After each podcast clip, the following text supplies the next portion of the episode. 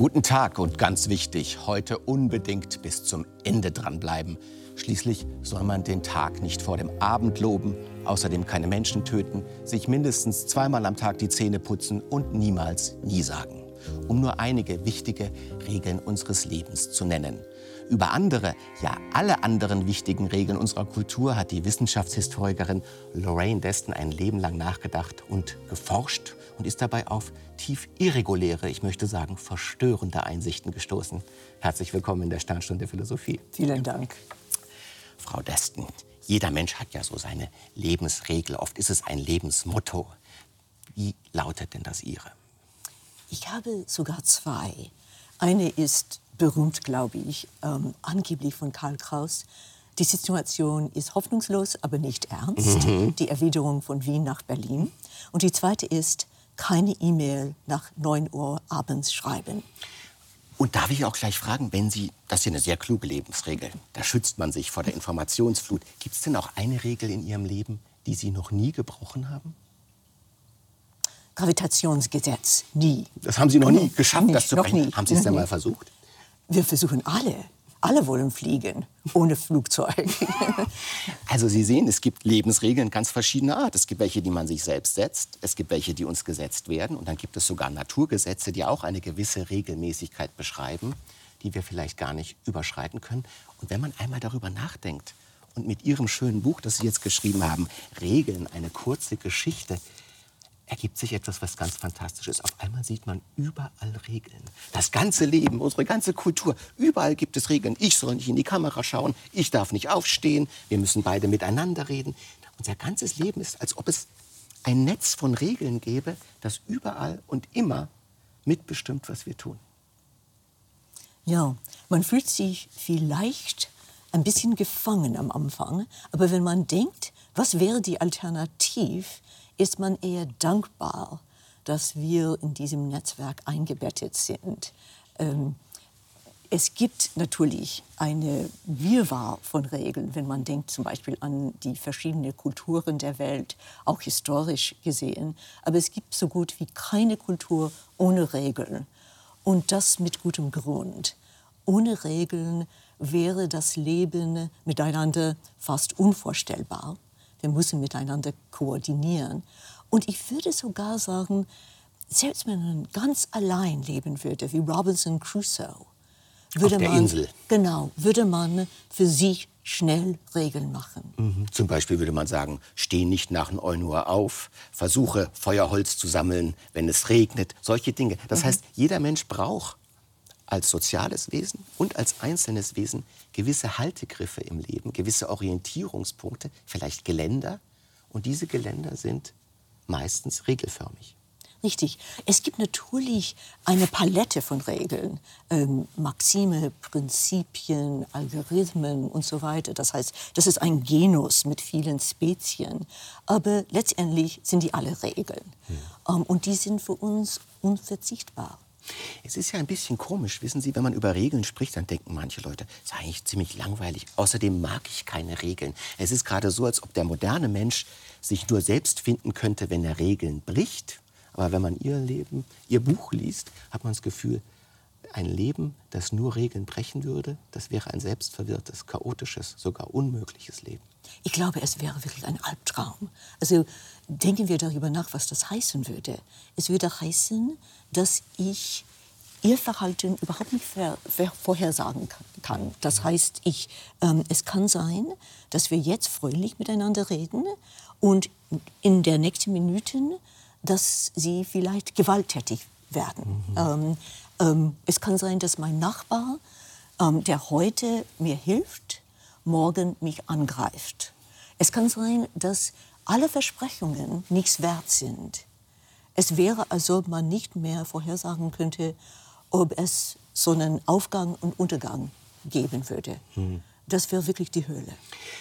Sie sagen ja Voraussage, Berechenbarkeit, Stabilität, das ist etwas sehr Wichtiges, was Regeln uns geben. Und Sie haben als Wissenschaftshistorikerin, die Sie sind, ein Leben lang darüber geforscht, insbesondere wie wissenschaftliche Regeln Voraussagbarkeit, Regelmäßigkeit, Stabilität gewährleisten. Sie haben angefangen, über Wahrscheinlichkeitstheorie zu forschen und die Geschichte der Wahrscheinlichkeitstheorie. Sie haben später über Anomalien und Monster äh, geforscht und wie die Wissenschaft damit umgeht.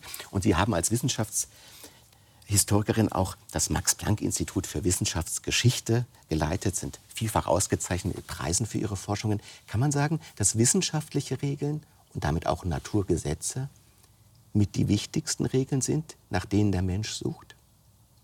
Die sind natürlich die starrsten Regeln, die wir kennen. Deswegen habe ich als Beispiel zu Ihrer Anfangsfrage Gravitationsgesetz mhm. gegeben, weil das eigentlich halb ein Witz ist. Ähm, aber die sind längst nicht die einzigen. Und es ist ganz interessant, dass die Naturgesetze heißen. Wer gibt diese Gesetze? Mhm. Ähm, Im 17. Jahrhundert, als man angefangen hat, von Naturgesetzen zu reden, war das klar, das war Gott, Deus Legislator. Der, Gott gibt der Natur ihre Gesetze. Genau, richtig.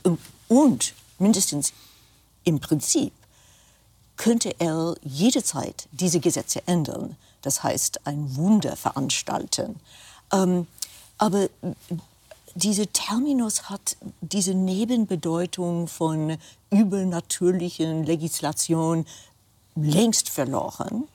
Aber die heißen immer noch Gesetze, was komisch ist, weil wir wissen allzu gut, dass unsere Gesetze immer Ausnahmen haben. Es ist allzu möglich, diese Gesetze zu verletzen, aber die heißen immer noch Naturgesetze. Aber darf ich mal fragen, man kann ja Naturgesetze gerade so verstehen, und so werden sie auch verstanden oft, dass das die Gesetze sind, die kein Mensch willentlich brechen kann. Richtig, das kann man sie so verstehen. Und dann würde man fragen, Warum dann diese Metaphorik, Gesetze? Warum nicht Naturregelmäßigkeiten? Mhm. Naturregeln vielleicht, aber das ist immer noch sehr anthropozentrisch, anthropomorphisch. Ähm, die Frage ist, warum haben wir diesen Terminus ausgewählt, um solche übermenschliche Regelmäßigkeiten zu beschreiben? Mhm. Es gibt ja eine begriffliche Differenz, das ist vielleicht äh, verwandt mit diesem Gedanken zwischen Regeln entdecken und Regeln erfinden. Generell sagt man, wir entdecken Naturgesetze mhm. und wir erfinden Verkehrsregeln. Dass mhm. man zum Beispiel nicht rechts fahren soll oder bei einem Vorfahrtsschild halten soll. Diese Regeln könnten anders sein. Aber bei Naturgesetzen haben wir doch nicht das Gefühl, dass wir da selbst etwas konstruieren, sondern dass da etwas vorliegt, was wir entdecken. Richtig. Oder wenn irgendjemand diese Gesetze ändern könnte, das wäre nicht ein Mensch, sondern Gott. Mhm. Richtig, ja. Nein, die sind uns gegeben. Und vielleicht ist das auch Teil der Metapher, die Idee, ähm, Gesetze, wir machen die Gesetze nicht, wir Bürger und Bürgerinnen, die werden uns auferlegt. Mhm. Und dann gibt es also eine Analogie zwischen oder eine, eine Parallele zwischen dem Gedanken, dass Gott der Natur die Gesetze gibt und dass die Staatschefs oder diejenigen, die über die Gesetze verfügen, den Menschen die Gesetze geben. Und das sind die beiden Formen, über die wir als Gesetze nachdenken. Ja, es ist kein Zufall, dass äh, diese Metapher Naturgesetz ist im 17. Jahrhundert, das heißt Zeitalter des Absolutismus, entstanden. Ja. Ähm, und diese Parallele, die Sie gerade gezogen haben zwischen Staatsoberführer und Gott, das war explizit in der mhm. Formulierung. Also der absolute Herrscher Ludwig genau, XIV. Richtig. gibt dem Staat die Gesetze, wie Gott der Natur die Gesetze gibt. Genau. Es gibt ähm, den berühmten Briefwechsel zwischen Leibniz und ähm, einem Engländer namens Samuel Clark, aber es ist klar, dass Samuel Clark ähm, tatsächlich hier von Newton sprach. Ähm, Leibniz sagte, Gott macht die Naturgesetze und er ändert die nicht. Er ist der allerbeste Herrscher. Er weiß im Voraus mit seiner Weisheit, seiner unendlichen Weisheit, alles, was passieren wird. Und ähm, die Naturgesetze werden entsprechend formuliert.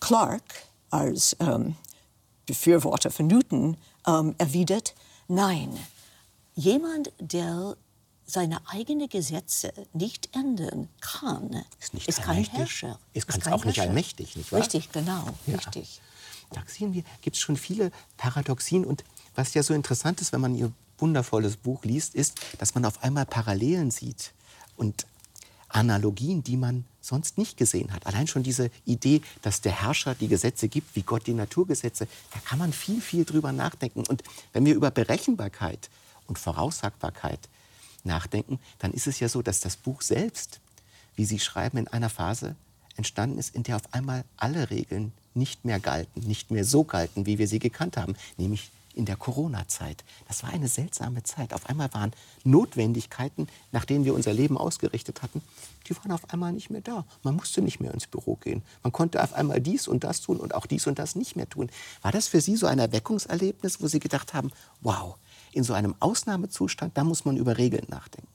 Ja, das war der Fall. Ich habe das Buch vorher angefangen, aber das wirklich habe ich entdeckt, die Tugend der Langsamkeit. Es hat so lange gedauert, bis ich das Buch fertig schrieb, dass ähm, äh, schon, es war mittendrin in der Pandemie, war ich noch nicht fertig. Und dann musste ich wirklich ähm, die ganze Narrativ des Buches ändern deswegen. Aufgrund es, der Erfahrung. Genau, weil es mir klar geworden ist, dass meine allzu bekannte Narrativ von Vormoderne bis zur Moderne, von eher ähm, ähm, flexiblen Regeln bis zu starren Regeln, dass das alles nicht stimmt.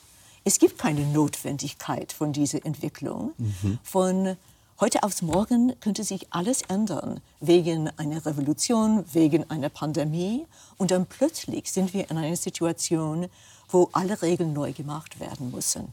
Darf ich mal die Wissenschaftshistorikerin fragen, würden Sie denn auch sagen, es besteht keine Notwendigkeit, dass die Sonne morgen wieder aufgeht? Ich würde sagen, es gibt eine Notwendigkeit, aber das kann man nicht nur von der Wahrscheinlichkeitsrechnung behaupten.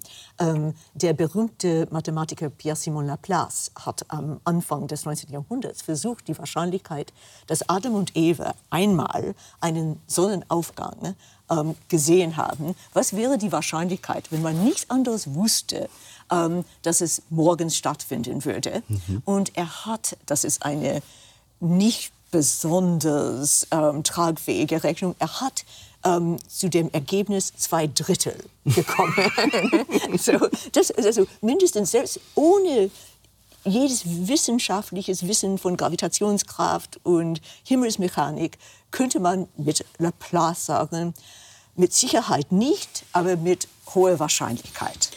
Sie sehen, ich glaube, das ist ja existenziell so verunsichernd. Wenn man sich erst mal klar macht, wo die Regeln herkommen, dann beginnt man irgendwann in einen Abgrund zu schauen und zu sehen, das sind aber nur Regeln. Das sind nur Regelmäßigkeiten. Die könnten auch anders sein. Und zum Beispiel in dieser Corona-Zeit war ja eine Erfahrung, dass die Leute einerseits neue Freiheitsspielräume gefunden haben, gesehen haben, dass sie ihr Leben anders gestalten konnten und andererseits eine geradezu Regelfixierung herrschte. Man wollte Regeln haben, an die man sich halten kann, damit man nicht so verunsichert ist. Anders gefragt, es gibt da offenbar eine Ambivalenz in unserem Leben, dass wir Unsicherheit und Freiräume brauchen und andererseits nichts dringlicher ersehen als die Sicherheit, die Regeln geben. Ja, es war ein erstaunliches natürlich Experiment diese Zeit, weil wir alle unter Regelschwindel ähm, gelitten haben, ähm, weil, wie Sie sagten, also die Regeln waren nicht nur ähm, nötig, weil wir alle Regeln brauchen, die waren lebenswichtig. Überlebenswichtig. Ja. Genau, hm. richtig, genau. Und deswegen war es wichtig zu wissen, welche Regeln sind wichtig, welche nicht. Warum ändern sich die Regeln jede Woche, je nachdem, was ähm, das neueste wissenschaftliche Ergebnis ist und so weiter. Ähm, eine, eine ganz eigenartige Zeit. Aber die Tatsache, dass Regeln Konventionen sind, heißt nicht, dass sie keinen kein Halt haben. Ich denke an ähm, die Orthographie, das heißt, wie wir die Beispiel, Rechtschreibung. Die Rechtschreibung zum Beispiel, ja. Ähm, wenn man alt genug ist, wird man sich vielleicht daran erinnern, diese Bruchacher in Deutschland, ich glaube, das war ungefähr in den ungefähr 95 war das, als man vorgeschlagen hat, klitzekleine Änderungen zu machen zugunsten von Schulkindern, die die Schreibweisen meistern müssen. Es gab eine, eine solche Aufruhr. Ähm, man glaubte es nicht, 500 Universitätsprofessoren haben einen Prozess vor dem Verfassungsgericht Die Welt gewagt. geht unter. Die Welt geht unter. Untergang des Abendlandes. Und es ist nicht nur die Deutschen, ich möchte das unterstreichen. Ähm, es war auch die Franzosen. Die Académie Française ist seit 1635 dafür verantwortlich, ähm, ähm, Rechtschreibung in Frankreich im, in der französischen Sprache zu bestimmen. Die haben vorgeschlagen, ein PH mit F zu ersetzen. Ähm, Neophar, das ist ähm, ein Wasserlilien, glaube ich, heißt das. auf Eine winzige Änderung. Äh, winzige also. Und äh, dann gab es ähm, sogenannte Nénuphar, Krieg des Wasserlinien. Und letztendlich musste die Académie Française zurücktreten und sagen, okay, okay, Wir ihr- ändern das nicht. Ihr, ihr dürft eure PH behalten. Frau Dessen, Rechtschreibung ist eines, da kann man noch sagen, da streitet man über dies und das. Wir leben ja gerade in einer Zeit, in der Sprachregelungen auch neu Ja. gefordert, genormt, äh, vielleicht auch erfunden werden. Und man hat das Gefühl, da gibt es extreme Allergien. Würden Sie denn sagen, es hat etwas mit unserem Regelbewusstsein zu tun, dass die Leute sagen, ich habe mich jetzt an diese Regel gewöhnt und die neue Regel, die entspricht mir nicht, die passt mir nicht, die will ich nicht. Zum Beispiel, wenn man jetzt nicht mehr sagt Wissenschaftler, sondern Wissenschaftlerinnen. Nicht wahr? Ja, Sie können das aussprechen. Ge- Genau. Ach so, Da, da muss man noch eine Pause machen. Und auf einmal gibt es da eine neue Sprachregel, die unheimliche Allergien auslöst. Wie schätzen Sie das ein? Es ist ganz interessant als Phänomen. Ich glaube, ich kann das nicht ganz erklären, weil ähm, natürlich müssen wir uns ständig an neue Regeln gewöhnen. Ich hasse es, ein neues Word-Programm zu lernen, äh, aber ich mache es. Und zwar mit Seufzen, aber nicht mit Empörung. Aber hier gibt es wirklich Empörung. Und das war auch der Fall mit ähm, dieser Rechtschreibungsreform in den 90er Jahren in Deutschland, ähm, auch in Frankreich. Ähm, und die Frage ist, warum ist unsere Empörungsschwelle so niedrig, wenn es um eigentlich um eine kleine Änderung ge geht? Ähm, und ich glaube, das hat mit der Tatsache zu tun, wir lernen diese Regeln, wie man spricht, wenn wir Kleinkinder sind. Die sind vielleicht die allerersten Regeln, die wir beherrschen müssen. Und vielleicht sitzt das so tief, obwohl wir wissen, die sind reine Konventionen. Also ich als Ausländerin kann sagen, man muss nicht Wissenschaftler und Wissenschaftlerin sagen. Man könnte das schon abschaffen. Ähm, aber das wird nicht in meiner Lebenszeit stattfinden. Ja, das ist wahnsinnig interessant, weil man könnte einerseits sagen, Regeln machen bequem und es ist unbequem, die Regeln neu zu lernen. Aber Sie haben auch etwas anderes angedacht. Sie haben gesagt, die Sprache und die Sprachregeln, die sind so tief in unserer Subjektivität verankert, dass jede Änderung als ein Angriff auf die Person selbst gedeutet wird. Ja, und sogar, äh, es gab auch wirklich ein, ähm, es, es war ein Brief, glaube ich, vielleicht an die Frankfurter Allgemeine Zeitung während dieser Zeit von Rechtschreibungsreform, als die Kontroverse noch heiß war. Das gibt es in Deutschland, gibt es aber in der Schweiz natürlich auch ähnliche Probleme. Ja. Richtig, ja. Überall, wo man versucht, ähm, die Sprache zu rationalisieren oder zu modernisieren. Ähm, und ähm, derjenige, der diesen Brief verfasst hat, sagte, ich verliere mein Heimatsgefühl, wenn wir die Sprache ändern.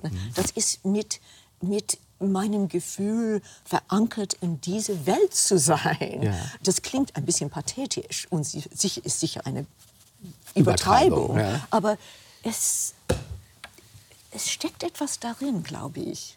Ist es denn eigentlich so, dass Politiker oder Politikerinnen, wenn es solche Sondersituationen gibt, wie zum Beispiel Corona oder bei Rechtschreibungssachen, Mhm. die ja sehr stark mit Regeln verbunden sind, wenden die sich manchmal als Sie als Wissenschaftlerin, als Regelexpertin und Regelhistorikerin und sagen, wie schätzen Sie denn das ein? Was sollen wir denn jetzt tun?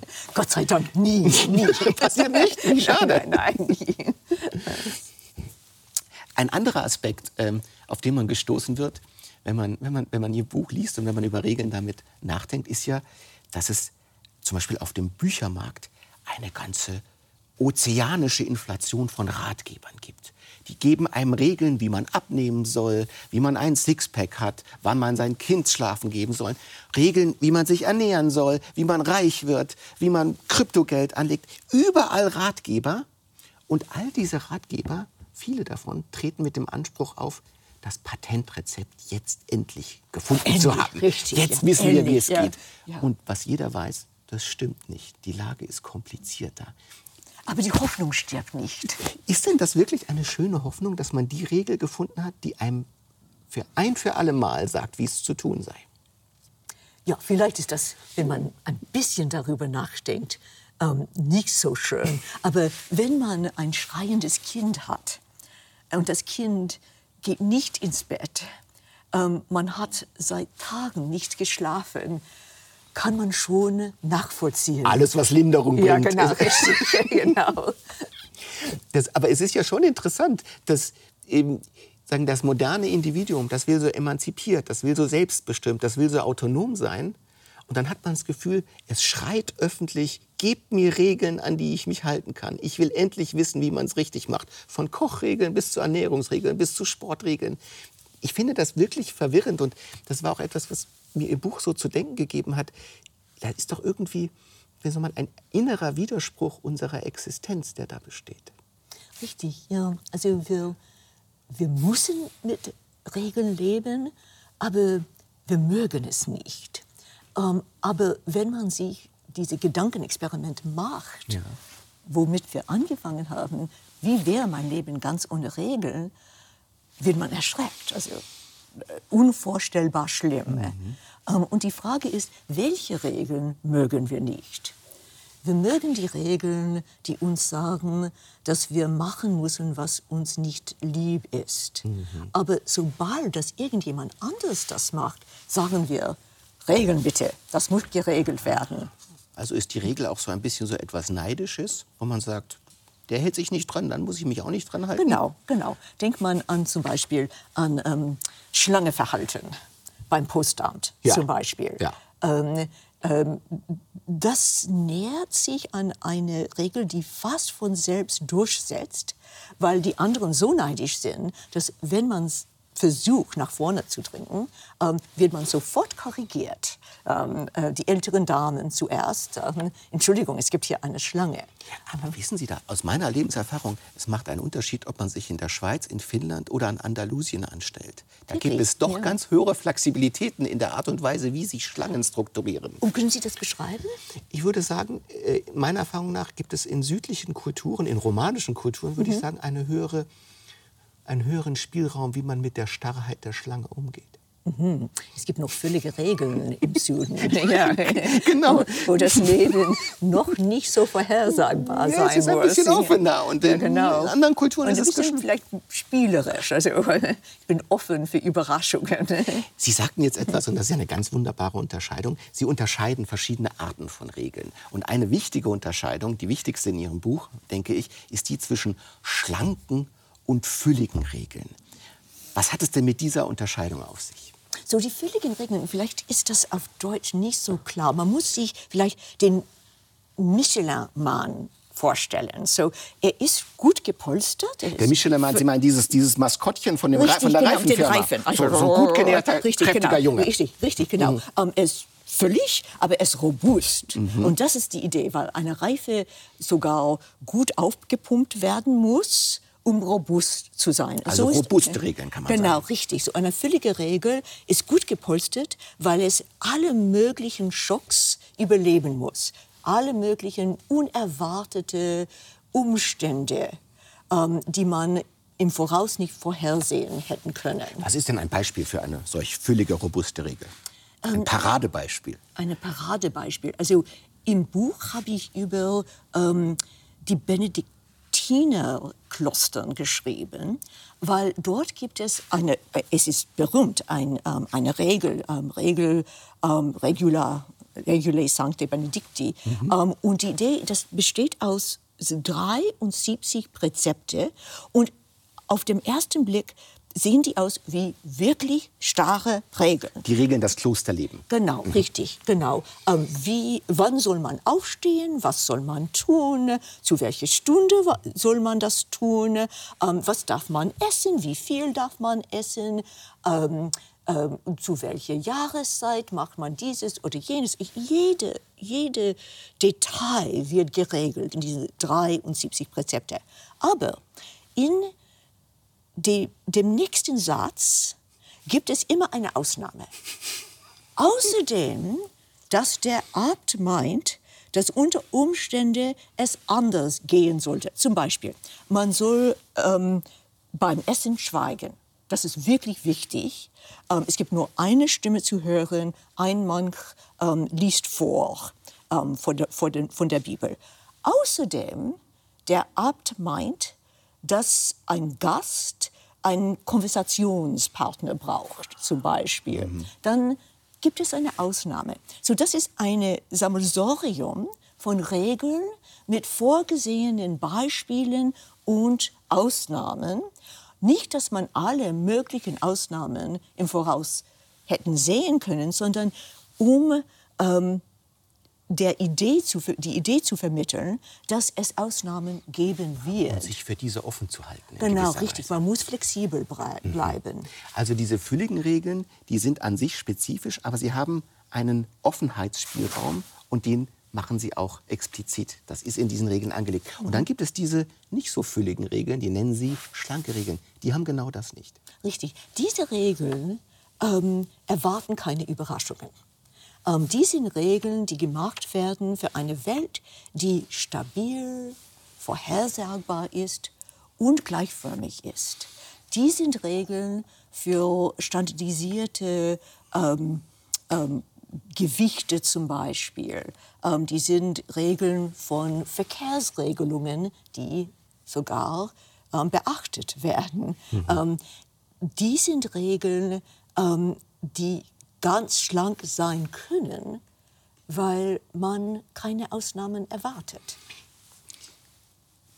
Die Art und Weise, wie man mit Ausnahmen und mit Regeln umgeht, die ist ja nirgendwo wichtiger. Man könnte sagen, logische Regeln oder mathematische Regeln, mhm. das sind schlanke Regeln. Da erwartet man nicht so gerne mhm. Ausnahmen, die will man nicht haben.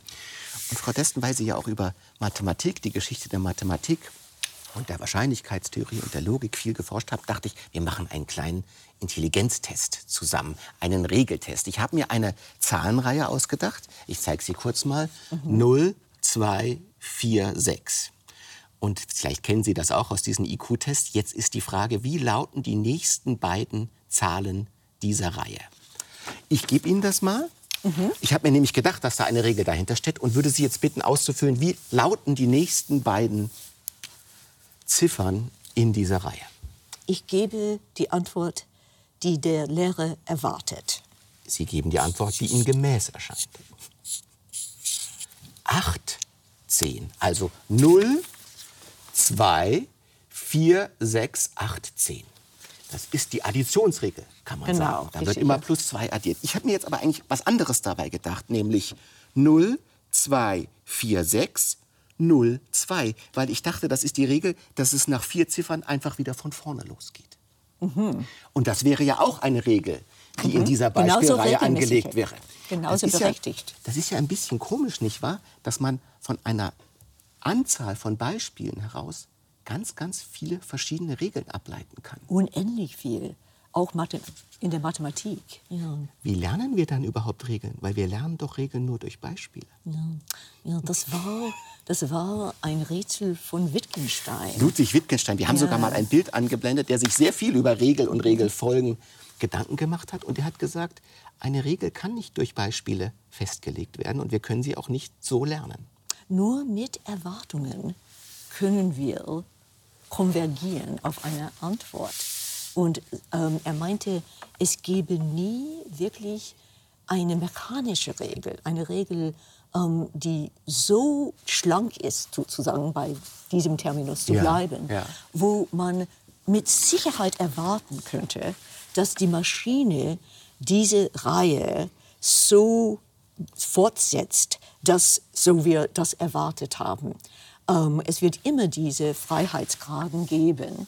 Und, und deswegen ist ähm, Regelfolgen immer eine Sache der Deutung, der Erwartungen, wie er sagte, ähm, von Gebräuche und Institutionen. Aber es ist doch ein bisschen seltsam, denn wenn ich einen Taschenrechner hätte, der meiner Regel folgt, den würde ich sofort wegschmeißen. Der würde nicht das leisten, was er leisten sollte. Es gibt anders gesagt ja mittlerweile Maschinen, die sehr schlanke Regeln, zum Beispiel die mhm. logischen Regeln, die Additionsregeln, völlig starr ausführen und wir sind geradezu verliebt in diese Maschinen. Wir halten sie für das Beispiel von Intelligenz an sich. Ja, die Frage ist, wie sind wir dazu gekommen, solche Leistungen als intelligent zu bezeichnen? So, es war ganz anders vor ja, ungefähr 100 Jahren, als man zuerst angefangen hat, wirklich mit Maschinen zu rechnen. Die waren keine Taschenrechner, ähm, die wir jetzt kennen. Die waren wirklich große Geräte, so tischähnliche Geräte ähm, mit, mit Zahnrädern und Hebeln Maschinen, und so weiter. Richtig noch maschinell alles, richtig, so mechanisch. Richtig mechanisch, ähm, viel Lärm. ähm, und als man angefangen damit zu rechnen, war plötzlich Rechnen keine intellektuelle Leistung mehr weil Maschinen das angeblich durchführen könnten. Mhm. Ähm, ähm, diejenigen, die die Maschinen bedienen mussten, hauptsächlich Frauen in dieser Zeit. Wir haben da übrigens auch ein Bild eingeblendet von einem NASA-Rechenzentrum, in dem Frauen an Rechenmaschinen arbeiten. Und da arbeiten Mensch und Maschinen noch Hand in Hand. Und die Frauen helfen den Maschinen beim Rechnen, aber sie können es auch schon ein bisschen selber. Richtig. Ähm, und das ist sehr wichtig. Ich gebe ein Beispiel, warum es wichtig ist. Vielleicht ähm, Erinnern Sie sich, in 1999 gab es einen Unfall mit einem Mars Rover von NASA. Ähm, es gab ähm, einen Crash, also wirklich eine Panne. Und da, der Grund dafür war, dass man zweierlei Maßeinheiten, die englischen und die metrischen, ähm, also die Pounds und die Kilos. Genau, richtig. Gesagt. Man ja. hat die verwechselt, miteinander verwechselt. Das heißt, die, diejenigen, die die Computer von diesem Mars Rover programmieren hätten müssen, haben nicht daran gedacht, was sie eingetippt haben. So ohne dieses Mitdenken gibt es ähm, eine 125 Millionen Dollar Panne weil niemand da war und der Computer da selbst natürlich nicht überrissen hat. Woher soll der, Woher soll der das wissen? Ja.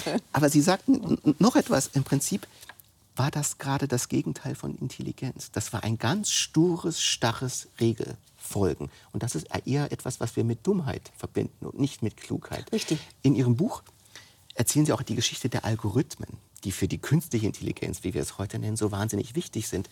Und da sagen Sie zum ersten, zum ersten es ist ein relativ junges, Erfindung, dass es den Algorithmus gibt.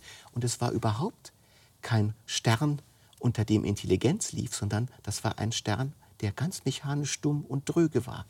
Ist doch interessant, dass das, was wir heute als künstliche Intelligenz nennen, auf etwas beruht, was kulturell die reine Dummheit war. Richtig. Also, also äh, ähm, die Algorithmen haben eine sehr lange Geschichte und die waren fast immer mit ähm, Rechen verbunden. Ähm, zum Beispiel die ganz äh, einfache arithmetische Operationen, Addition, Subtraktion und so, so wie diese Regel hier. Genau, ja. genau, genau. Ähm, das war seit Jahrtausenden der Fall. Ähm, was sich geändert hat im 20. Jahrhundert, war genau diese hybride Situation von Maschinen und Menschen, die zusammen gerechnet haben.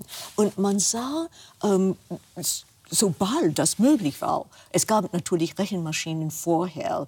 Leibniz, Pascal haben Prototypen entwickelt. Aber das Problem damit war, dass die nicht sehr zuverlässig waren. Mhm. Man musste alle Ergebnisse per Hand kontrollieren. Und, Und das, braucht man sie ja gar das nicht ist der Sinn lassen. der Sache, genau, richtig. Ja. Ja. Ähm, aber ab ungefähr 1870 war es möglich, mehr oder weniger zuverlässig mit ähm, solchen Geräten zu rechnen. Und dann plötzlich war es keine mathematische Begabung mehr. So zum Beispiel der große Mathematiker ähm, Gauss war berühmt als Kind, als Wunderkind, weil er mit drei Jahren ähm, erstaunlich gut rechnen konnte. Er konnte wirklich ähm, äh, erstaunliche lange Summen im Kopf ähm, rechnen. Das war nicht mehr ein Zeichen von mathematischer Begabung. Ganz ab, im Gegenteil. Ab etwa der Jahrhundertwende 1900. Genau, so. richtig, genau. Ganz im Gegenteil. Das war, äh, man wurde als ein Idiot savant bezeichnet mhm. danach. Mhm. Ähm, das war ein eher, Freak, kann man sagen. Äh, sogar. Mhm. und ähm, sogar, das war ähm, keine mathematische Leistung, sondern etwas für ähm, das Theater und ein vulgares Theater. Zirkus, das, sowas. Ja, Varieté. Was genau, so. Varieté, genau. Ja. genau. Um, ähm, und das war die Situation bis ungefähr den 70er Jahren um, ähm, des 20. Jahrhunderts.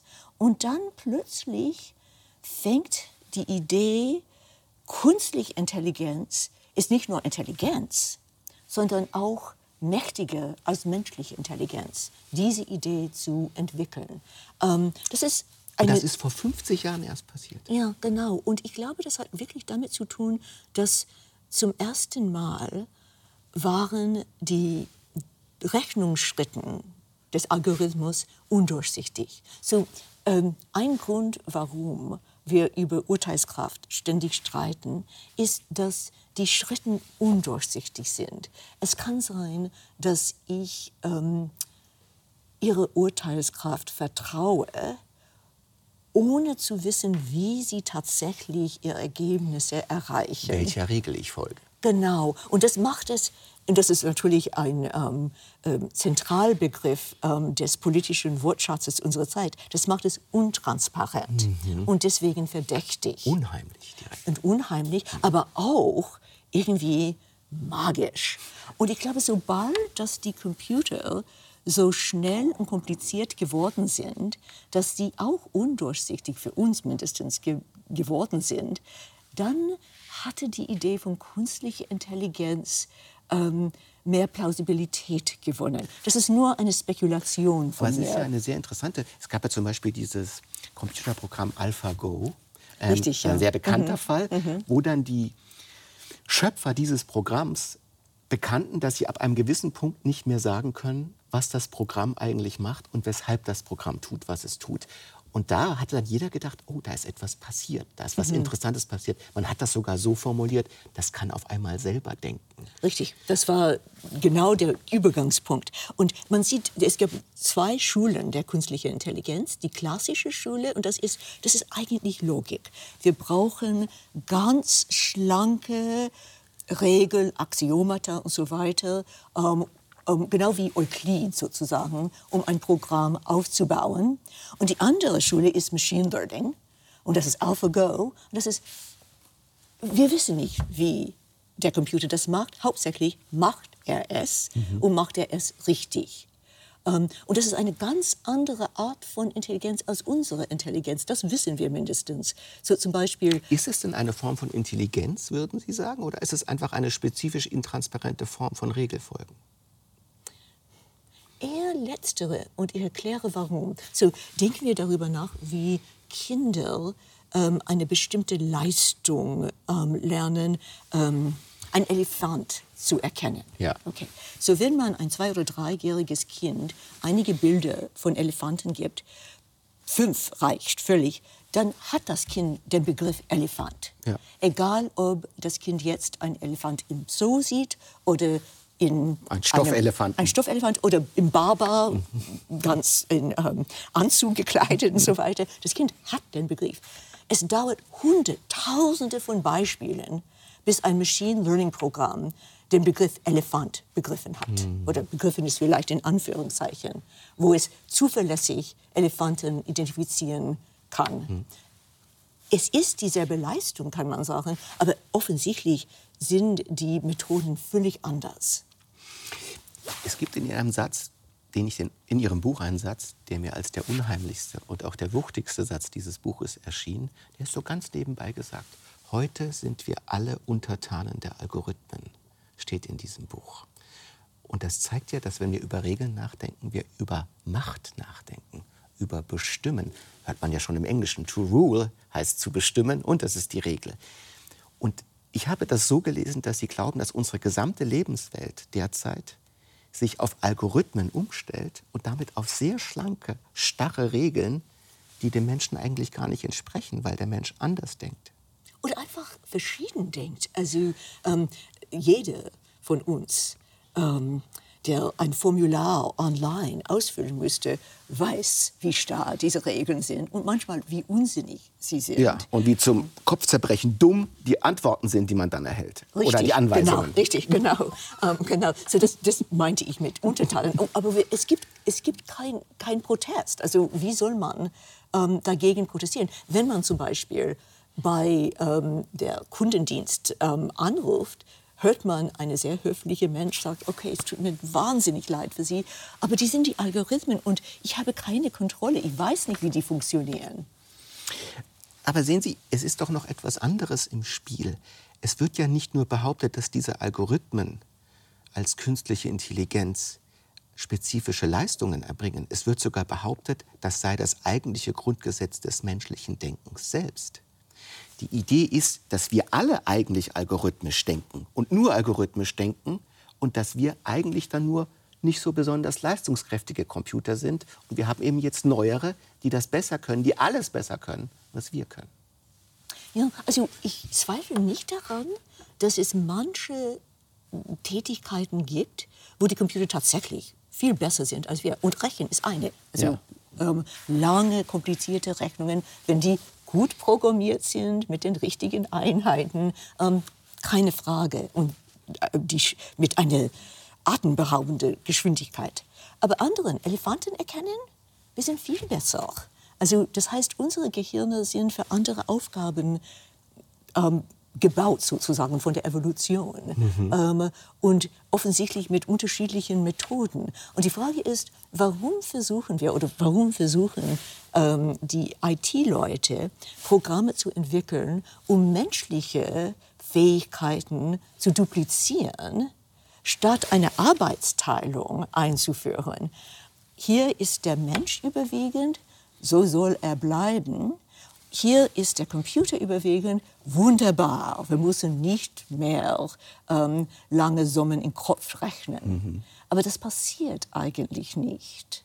Aus Gründen, die wahrscheinlich weniger mit künstlicher Intelligenz zu tun haben, als mit Kapitalismus. Das ist also eine ganz andere Logik, der ja, die genau, Sache völlig folgt. Andere. Wir hatten vor nicht allzu langer Zeit den Philosophen Markus Gabriel äh, im Gespräch und da ging es um eine seltsame Sehnsucht, die er die Sehnsucht nach Unmündigkeit nannte, die sehr viel mit Regeln zu tun hat. Wir hören uns mal kurz an, was er dazu gesagt hat. Menschen wollen sich mit einem Ding in der Wirklichkeit identifizieren. Das ist äh, die alte Idee, die der Philosoph Stanley Cavell folgendermaßen wunderbar auf den Punkt gebracht mhm. hat. Ein amerikanischer Philosoph, der jüngst verstorben ist, muss man sagen. Ja, ja. genau. Äh, Stanley Cavell äh, bringt das so auf den Punkt. Ähm, nichts ist menschlicher als der Wunsch, kein Mensch zu sein. Das heißt, wir suchen immer nach irgendetwas, mit dem wir uns identifizieren können, das nicht wir selbst sind. Könnte man diesen Satz variieren und sagen, nichts ist menschlicher als das Bedürfnis, einer Regel blind folgen zu können? Ah, alles hängt davon ab, was man mit blind meint. Mhm. Ich bin äh, gespannt. Ja, genau. Also nicht umsonst hat Kant geschrieben, selbstverschuldete Unmündigkeit. Also das heißt, wir sind schuld daran. Es ist nicht das System. Das ist der berühmte Satz der Aufklärung. Was Richtig, ist Aufklärung? Ja. Der Ausgang des Menschen aus einer selbstverschuldeten Richtig, Unmündigkeit. Genau, genau. Und ähm, deswegen steckt es äh, wirklich ein Stück Wahrheit in was ähm, Herr Gabriel behauptet. Aber ich glaube nicht, ähm, die Menschen sind auch diejenigen, die die Regeln für sich selber machen wollen. Und spätestens, wenn jemand anders die Regeln für uns macht, spüren wir das. Zum Beispiel, wer von uns will wirklich wieder 14 sein? 14 ist ein Alter, wo man klug genug ist, hat genügend Erfahrung, selber zu sehen, was geht, was nicht geht, was interessant ist, was nicht interessant ist, was sinnvoll ist. Aber man ist immer noch in einer Phase der Unmündigkeit. Man ist noch nicht ganz mündig. Ja, genau. Und das ist vielleicht ähm, der unbequemste Alter im dem menschlichen Leben. Ähm, ich würde gern wissen, wer wieder 14 sein wird. Also ich wäre manchmal gerne 14, wenn man die Welt dann ganz neu zu sehen bekommt. Es ist so, als ob man die Welt noch mal neu entdeckt. Dinge sind wundersam, die es davor nicht waren und die es danach auch nicht mehr sein werden. Also ich denke. Denn warum nicht vier oder fünf? Ja. Noch wundersamer. Kann ich mich jetzt nicht daran erinnern. Sie, ja. wie Sie vier oder fünf Klein waren? bisschen, ja. ja. Aber ich meine, was ich sagen will, ist diese mhm. Pubertät, die für die Eltern ja so schwierig ist, weil auf einmal alle Regeln in Frage gestellt werden. Äh, die ist ja auch deswegen schön, weil man auf einmal merkt, ui, ich könnte ja ganz anders handeln. Richtig. Ich könnte es anders machen. Meine Eltern Richtig. sind vielleicht gar nicht die Vorbilder. Richtig. Genau. Ich könnte die Regeln selber machen. Genau. Und Sie sagen, das ist mindestens so menschlich, menschlich genau. wie den Regeln blind folgen wollen. Richtig, ja. Es ist effizient, es spart Energie, ähm, Regeln blind zu folgen. Und deswegen brauchen wir Regeln, die wir blind folgen. Zum Beispiel zweimal im Tag die Zähne zu putzen. Mhm. Solche Sachen. Es, man denkt darüber nach, wie, wie ermüdend es sein würde, alles neu zu entscheiden, jeden Tag. Ähm, das brauchen wir aber nicht durchgehend. Aber es gibt ja nun einige Probleme. Ähm, und, äh, es ist ja, Ihr Buch hat sehr viel auch mit künstlicher Intelligenz zu tun. Es erzählt eine Art Vorgeschichte, kann man sagen, mhm. der künstlichen Intelligenz. Und es gab ja Versprechungen, die sich nicht erfüllt haben. Zum Beispiel eine dieser großen Versprechungen war mit den selbstfahrenden Autos, die es schaffen würden, sämtliche komplexe Umwelten in einem Regelsystem so zu erfassen, dass sie da adäquat reagieren können. Und das ist zum Beispiel ein Bereich, in dem diese starren, engen, schlanken Regeln immer noch überfordert sind, weil diese selbstfahrenden Autos ganz schön Mist machen, immer noch. Richtig, reden Sie mit den Leuten in San Francisco zurzeit. So, ähm, neulich hat man vor einigen Wochen ein Experiment genehmigt, dass ungefähr 400, glaube ich, selbstfahrende Autos rumfahren dürfen. Ähm, und es gab ein, ein Chaos. Also ein von diesen selbstfahrenden Autos ist ähm, ins nasse Beton gefahren. Die, die, die, die, gehen unheimlich langsam, weil sie sehr vorsichtig sein müssen. Ähm, wenn irgendetwas auf dem Dach ähm, steht, ähm, dann funktionieren die Sensors nicht mehr. Und darüber hinaus natürlich sind die Menschen immer gut für Überraschungen und alle Überraschungen können nicht vorprogrammiert werden. Ähm, und wenn es eine Überraschung gibt, aus Vorsichtsgründen, steht das Auto still und verursacht ein Verkehrschaos. Es paralysiert, weiß nicht Richtig, mehr, was ja. es tun soll. Richtig, genau. Und alle, ja, alle müssen rumfahren und auch halten. Oder, ja. Mhm. Und das ist, das ist in, nur in San Francisco. Und vorher meinte man, man könnte alle Straßen vorprogrammieren, alles vorprogrammieren. Und selbst dieses Experiment ist dem selbstfahrenden Autos nicht gelungen. Ja, man denkt, was denken die Leute eigentlich, wenn sie mal durch ein italienisches Dorf gefahren sind, ja. was für Regeln man da kennen muss, um da unfallfrei genau. durchzukommen. Es scheint mir nicht plausibel, dass man das jemals wird programmieren können. Ja, von, von Kairo zu Schweigen zum Beispiel. Ja, genau. Aber es gibt eine seltsame Fähigkeit und auch die spielt in ihrem Denken und in ihrem Buch eine Rolle, die den Menschen befähigt, Ausnahmen von der Regel zu integrieren, darüber nachzudenken und dann eigenständig weiterzumachen. Und diese Kraft heißt Urteilskraft. Nicht wahr? Eine ganz, ganz mysteriöse Fähigkeit.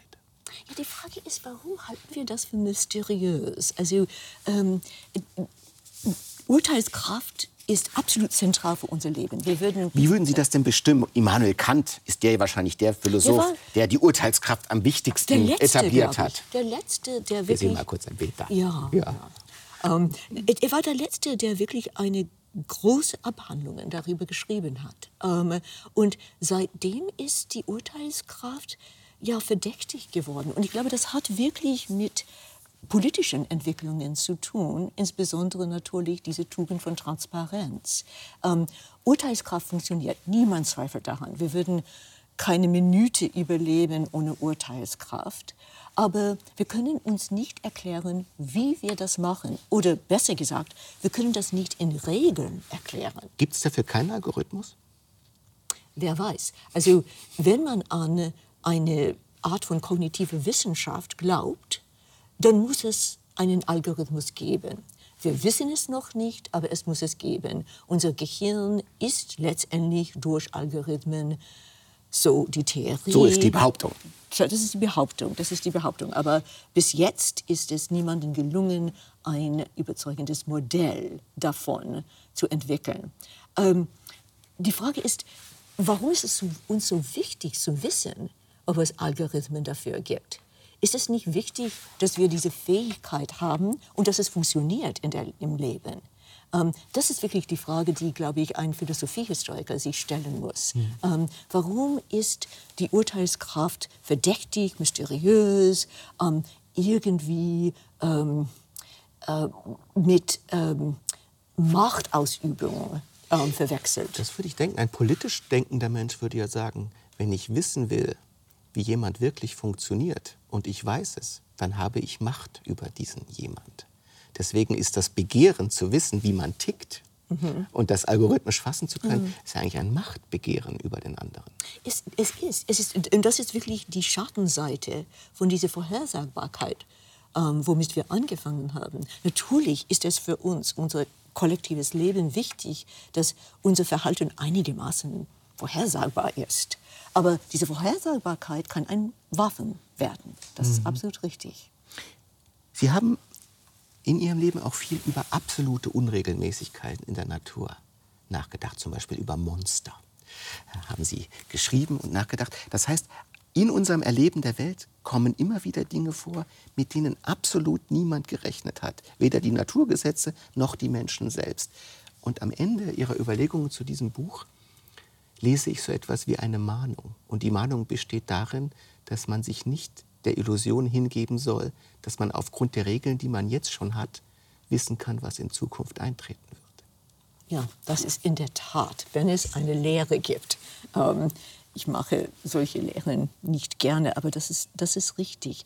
Ähm, ich, ich, denke immer an Aristoteles. Aristoteles natürlich war ein großer Naturforscher und er hat sich sehr für Regelmäßigkeiten der Natur interessiert.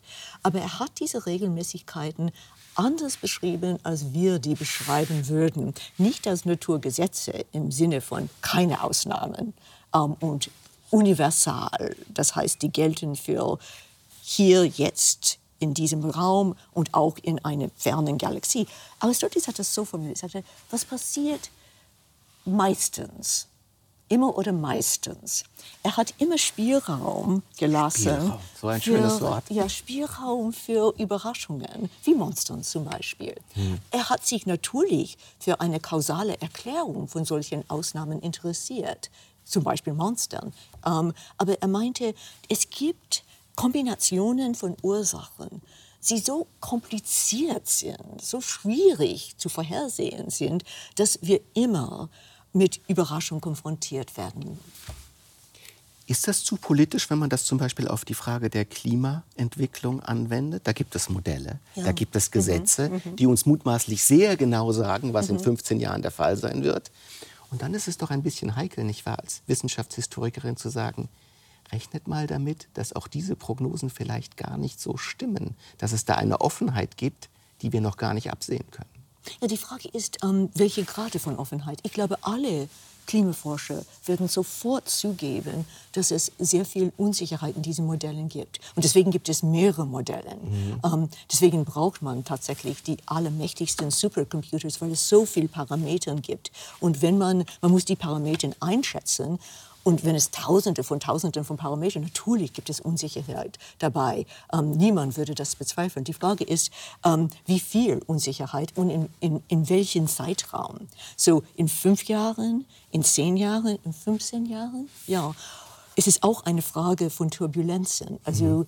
wir kennen alle diesen El Nino-Effekt, wo ganz klitzekleine Ursachen, eine Kaskade, ein Wasserfall von Effekten auslösen können. So ein, was man auch einen Schmetterlingseffekt nennt. Genau, Irgendwo eine kleine Änderung, richtig, das ganze System geht in die andere Richtung. Richtig, ja. ja. Ein Vulkan zum Beispiel, sagen ja, Sie gerade. Genau, ja. richtig, genau. Und äh, solche solche ähm, Effekte sind den Wissenschaftlern sehr gut bekannt. Und deswegen, natürlich gibt es Unsicherheit. Aber das wäre kein Grund, jetzt an die kurzfristige Vorhersagen zu zweifeln. Ähm, die sind diejenigen, die am sichersten sind, weil wir die Parameter am besten einschätzen können. Mhm. Und haben Sie sich mal mit diesen Modellen auch beschäftigt, worauf sie beruhen und wie Sie sie einschätzen? Also das sind, es zweifelt ja niemand, der vernünftig Wissenschaft betreibt, an der prognostischen Kraft dieser Modelle, soweit ich es sehe, was den Klimawandel angeht. Gibt es denn aus wissenschaftshistorischer Sicht etwas, man könnte ja sagen, die Klimamodelle waren wahrscheinlich die ersten wissenschaftlichen Beobachtungen, weil das für die Menschen am wichtigsten Richtig, war, ja. zu sehen, wie ja. das Wetter in drei Monaten ja, wird. Und da gab es am Anfang ja nur Bauernregeln, soweit ich das mhm. begreife. Ja, die Bauernregeln sind ganz interessant, weil ähm, bis ins 19. Jahrhundert waren die Meteorologen leider davon überzeugt, dass die Bauernregeln akkurater waren als die äh, meteorologische Vorhersagen.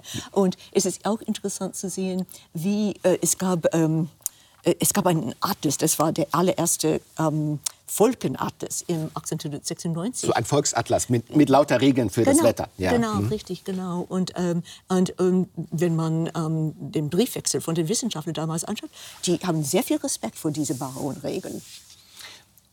Und diese Bauernregeln, haben die eigentlich, sagen wir mal, ein empirisches Fundament? Haben die eine prognostische Kraft oder sind das wirklich so recht füllige Regeln, mit denen man besser nicht die Aussaat regelt? Die sind füllige Regeln, das auf jeden Fall. Ähm, man könnte sagen, wolkisch. Ähm, ja. Äh, ja. Also die sind, die sind robust, aber sie muss adjustiert werden. Ja.